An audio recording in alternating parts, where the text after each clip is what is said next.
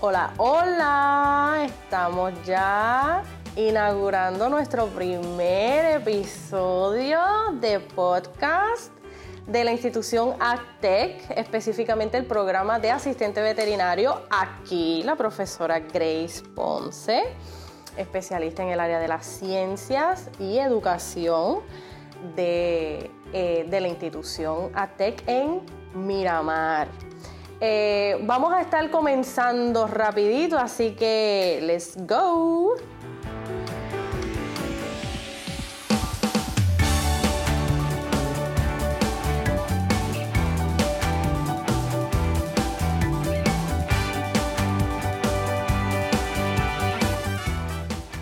Así que estamos en Pet Talk, el podcast asignado, ¿verdad? Para el programa de asistente veterinario con Pet Grooming de ATEC en Miramar.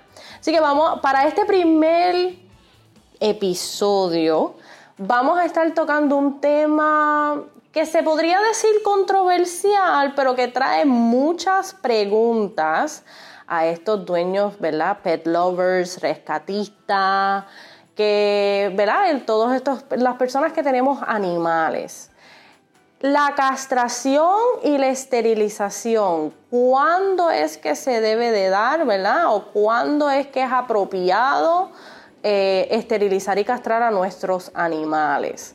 Es un tema controversial, ¿verdad? Tenemos muchas preguntas en el tintero, muchas dudas. Es uno de, de los temas que cuando estamos dando clases, específicamente clases como la de anatomía y fisiología, farmacología también.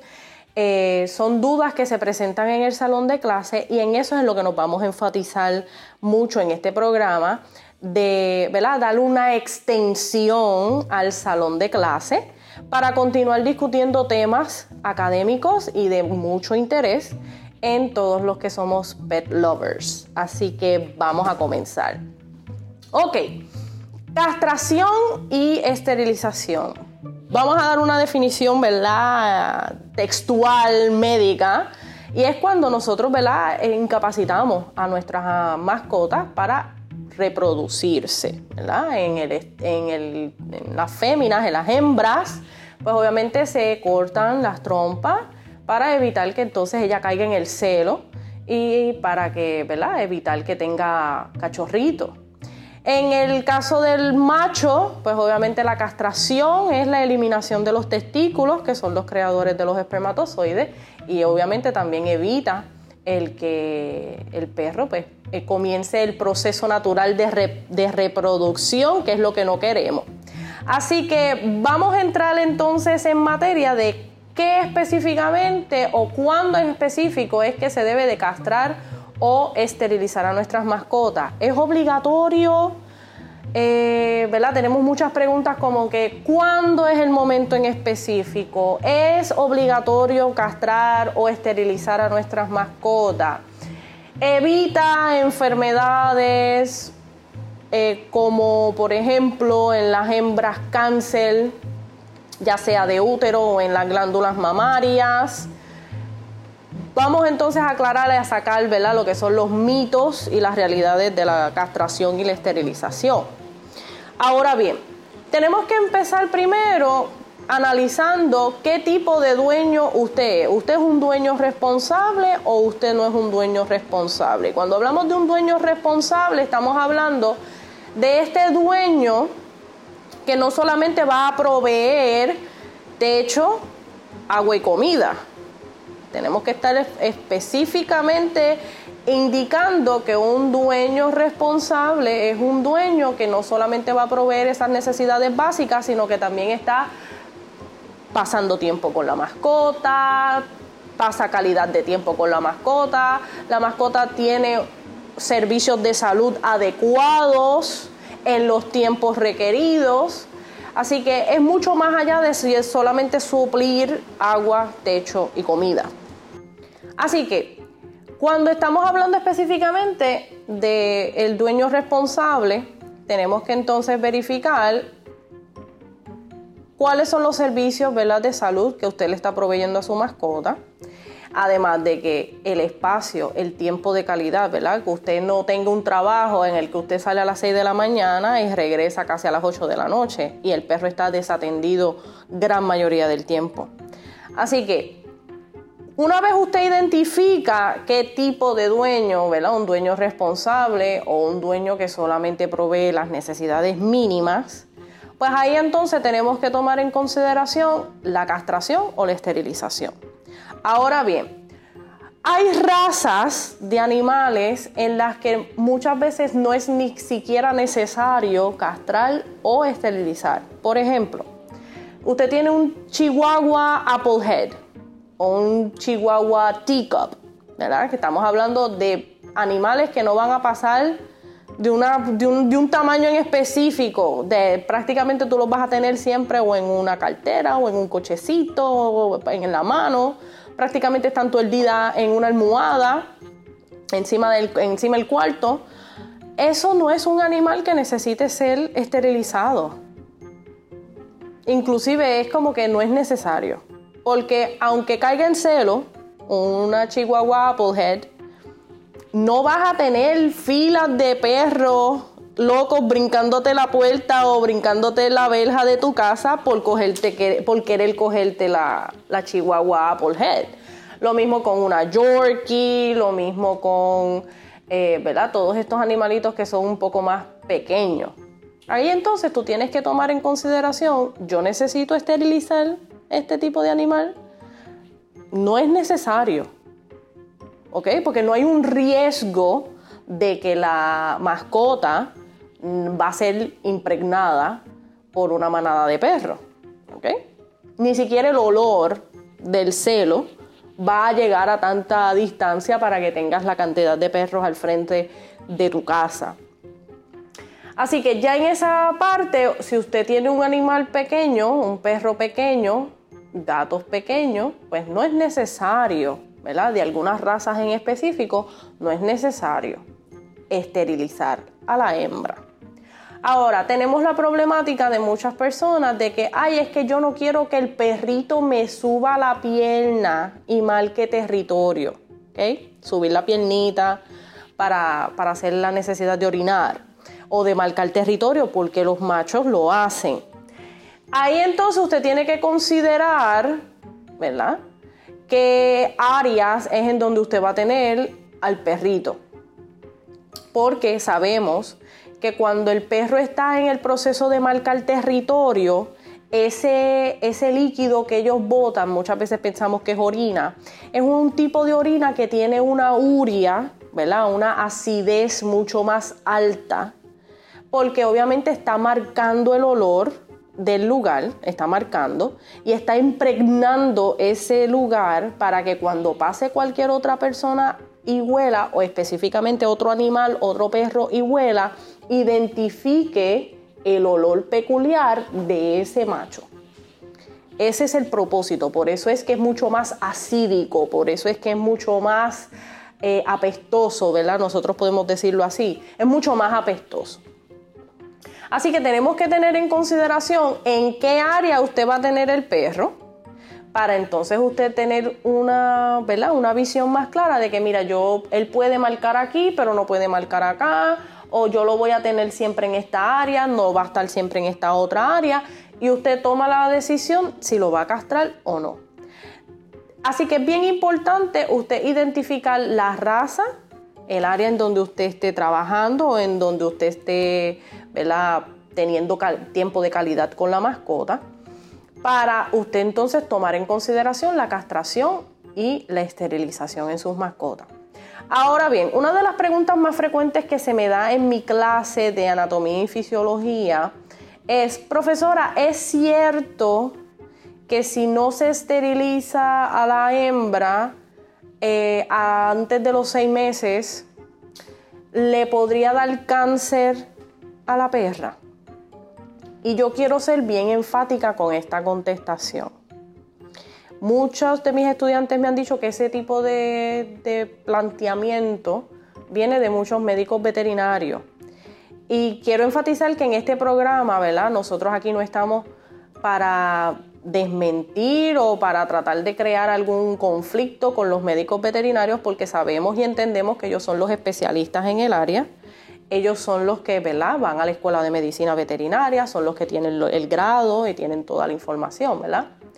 Pero cuando hablamos de esterilizar para evitar una enfermedad o condición, tenemos que ser muy responsables con las contestaciones que nosotros le vamos a dar a las personas. Porque si nosotros nos vamos a dejar llevar por ese planteamiento, pues prácticamente tenemos que esterilizarnos no solamente las, las perras animales o, los animales, eh, las mascotas, vamos a esterilizarnos todos. Porque eso es, eso es algo que nosotros no sabemos con seguridad. El esterilizar una mascota no te quita o no evita que le dé o no le dé cierta condición. Vamos a empezar por eso.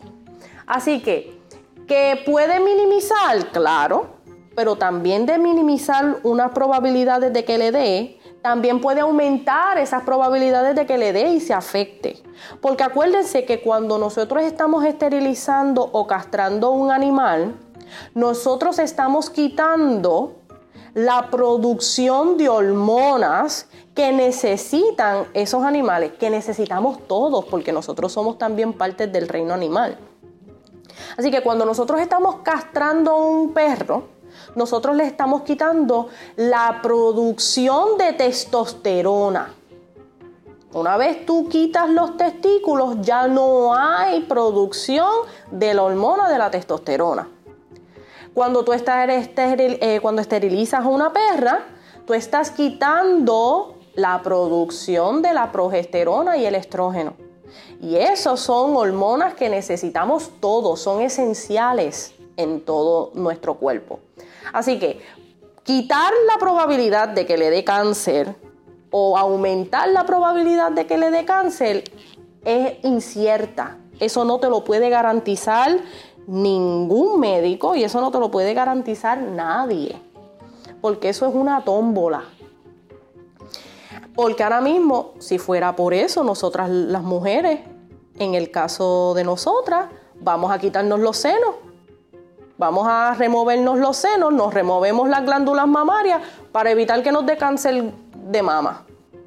Y esa no es la idea. Nosotros no sabemos a quién le va a dar y a quién no le va a dar. Pues lo mismo pasa con los animales.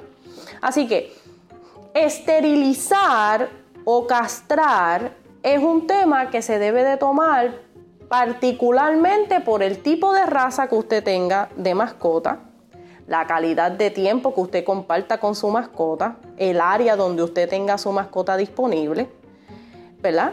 Para evitar otras complicaciones, como acabo de decir, la producción de hormonas. Recuerde que una vez usted esteriliza la mascota, las mascotas van a empezar a qué? A dar unos cambios físicos que muchas veces traen otras complicaciones de salud. Por ejemplo, una vez nosotros detenemos la producción de hormonas específicas como eh, estrógeno, progesterona, eh, testosterona, estamos poniendo a la mascota sedentaria, se pone mucho más vaga, empiezan a engordar, el brillo del pelo empieza a cambiar, muchas veces se empieza a caer el pelo de más.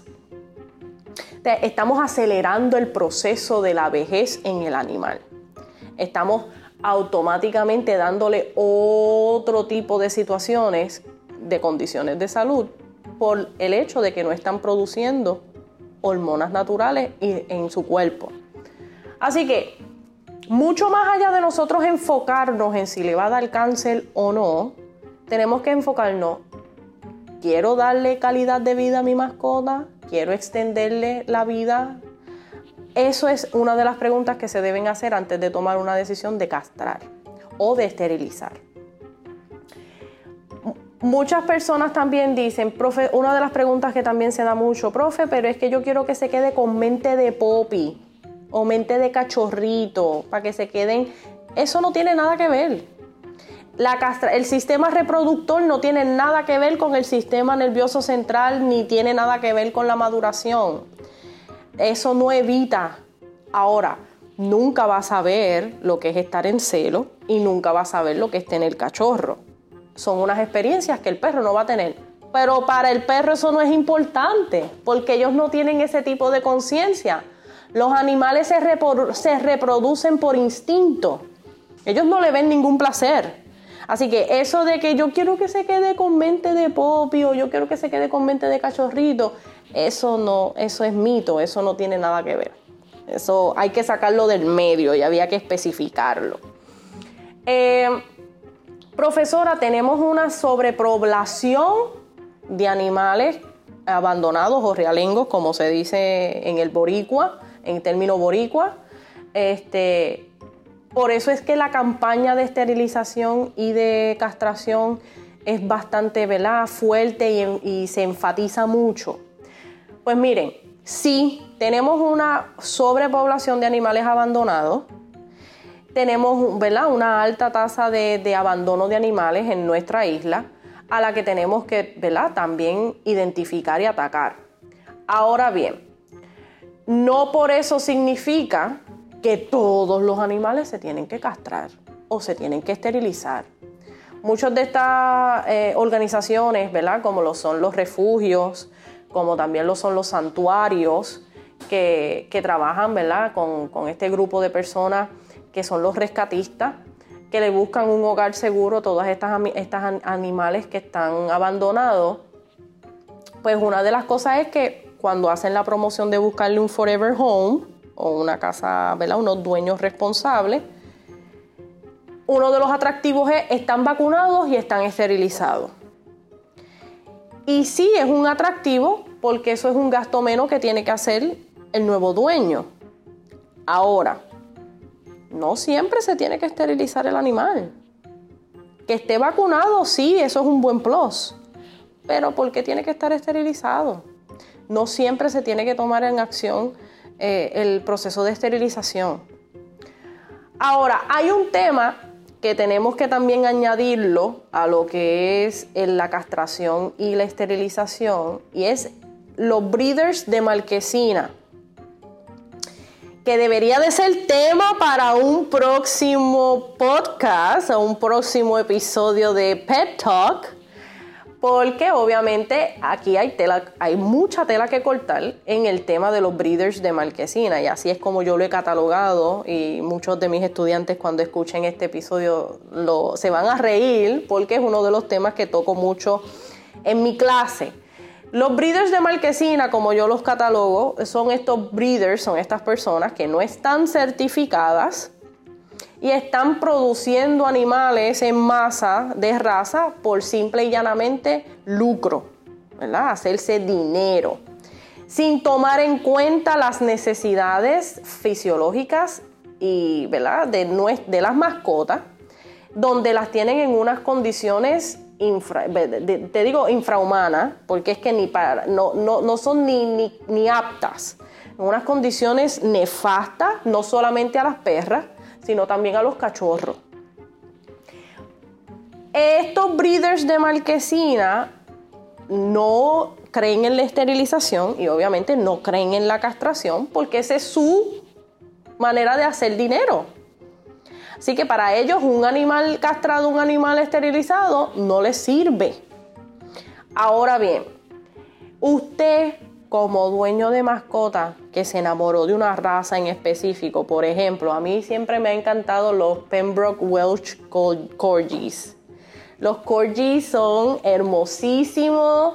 Obviamente los que, los que seguimos todo lo de England, London, eh, la realeza, que a la reina Elizabeth le encantan los Corgis y ha tenido Corgis durante toda su vida pues más o menos sabemos de este tipo de raza que es hermoso, son unos perritos hermosos.